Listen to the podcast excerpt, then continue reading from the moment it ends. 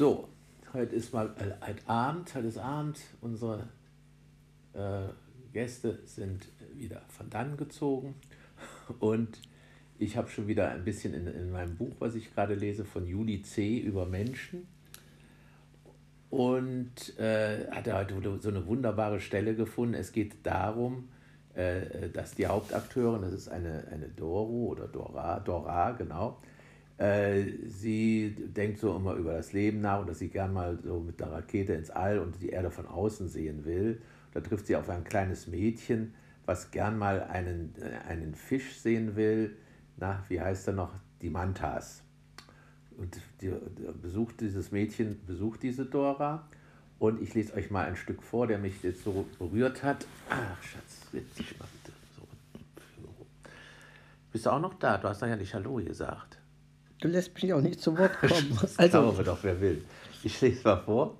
Also, äh, sie kommt dann dahin. Doro öffnet YouTube. Sie hat bei YouTube nachgeschaut. Das ist ein sehr moderner Roman, wo diese ganzen modernen Medien auch schon drin vorkommen. Gleich darauf, wegen der Mantras geht, ne? darauf schweben zwei Riesenmantras durch den Indischen Ozean. Mantras? Mantras. Mantras. Kennst du nicht? Diese, diese, diese flachen Fische.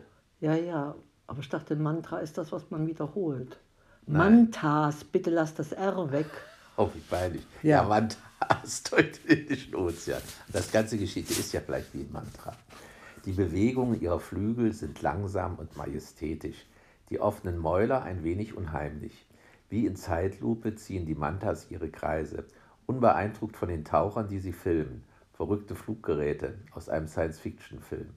Bei ihrem Anblick spürt Dora die Größe der Schöpfung, die ungeheure Intelligenz der Natur. Auch ohne Rakete weiß sie plötzlich, sie wollte ja mal in den Weltraum fliegen, hm. dass sie dazugehört. Menschen, Mantas, Mikroben, alle Spielarten desselben Seins. Sie ist so fasziniert, dass sie zu rauchen vergisst. Der nächste Film zeigt, wie ein Manta die Nähe von Tauchern sucht, um sich von einer Angelschnur befreien zu lassen, die ihm tief in die Flügel schneidet. Offensichtlich weiß der Manta, dass es ein großes Wir gibt über die Grenzen sämtlicher Spezies hinaus. Vernichten und retten, kooperieren und kämpfen, Zerstörung und Fürsorge. Es sind alles Aspekte derselben Beziehung und das, denkt Dora, könnte man schon fast ein Zuhause nennen. Sehr schön. Das ja. ist doch, also finde ich, total schön äh, zusammengefasst, wie man die Natur und die Welt ja, so sehen können. Oder wie der Dalai Lama mal gesagt hat, alles hängt mit allem zusammen. Ne? Und wie hat das kleine Mädchen darauf reagiert? So weit hast du noch gar nicht gelesen. Das kleine Mädchen, das hatte einfach nur dieses Wandervideo angeschaut. Sie sagt nur, das, das war schön, sagt Franz, Franzi, als das Video zu Ende geht. Gut, sie saß nebenan. Sie hatte eigentlich auch nur die, die, die äh, Dara besucht, jetzt um dieses Wander zu sehen weil äh, die Dora hat einen Hund und der äh, lässt sich gerne kraulen. Wenn er auf dem Rücken liegt, dann ist da so ein Dreieck wie bei einem äh, Mann, wie bei einer Manta zu sehen. Und die, äh, das Mädchen wollte eben das gesehen haben. Das war der eigentliche Grund. Aha. Jetzt weißt du alles. Jetzt wissen wir wieder ein bisschen mehr. Und dieser ganze Roman über diese über Menschen, das hält eben so verschiedene, so kleine philosophischen äh, Statements von verschiedensten Menschen.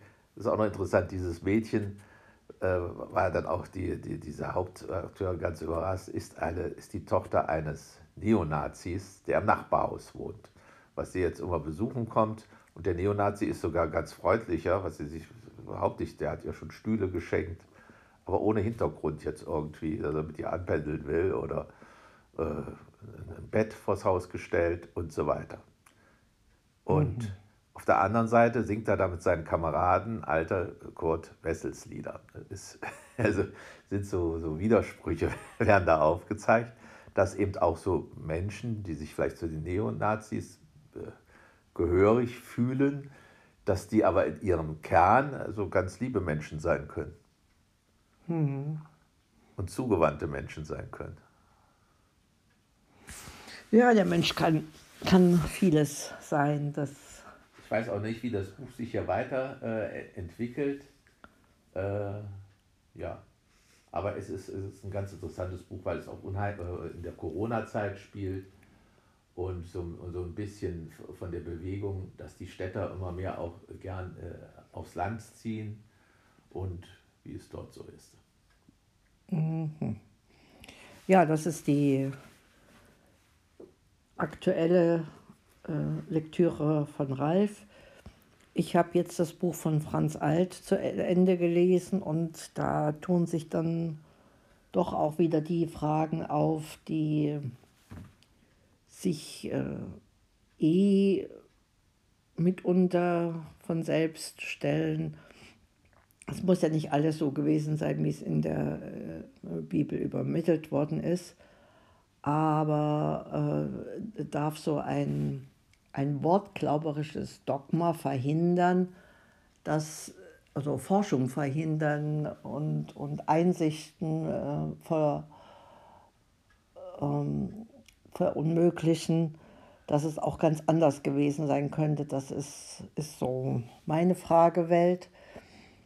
Ob wir da jetzt das im Aramäischen den Schlüssel finden, um zeitgemäßes Verständnis für die Vorgänge von vor 2000 äh, Jahren finden werden, ist jetzt da, dahingestellt, aber zumindest schon mal bedacht. Ja, aber weil wir auch beim Thema Menschen sind, äh, gerade der, äh, der Jesus war ja noch auch Mensch. Ne? Und äh, das kommt ja auch immer mal wieder zum Vorschein in der Bibel. Bei der Magdalena, ich weiß gar nicht, haben wir das schon besprochen hier? Mhm. Bei der Magdalena, die ihm die Füße gesalbt hat, steht ja auch in der Bibel, wie kommt er dazu, sich die Füße so salben zu lassen. Das Geld für die Salbe hätte man ja auch den Armen geben können oder die Magdalena jetzt den Armen geben können. Aber nein, da sieht man auch eine gewisse Selbstliebe, dass er sich das schon, äh, ja. Liebe am nächsten auch.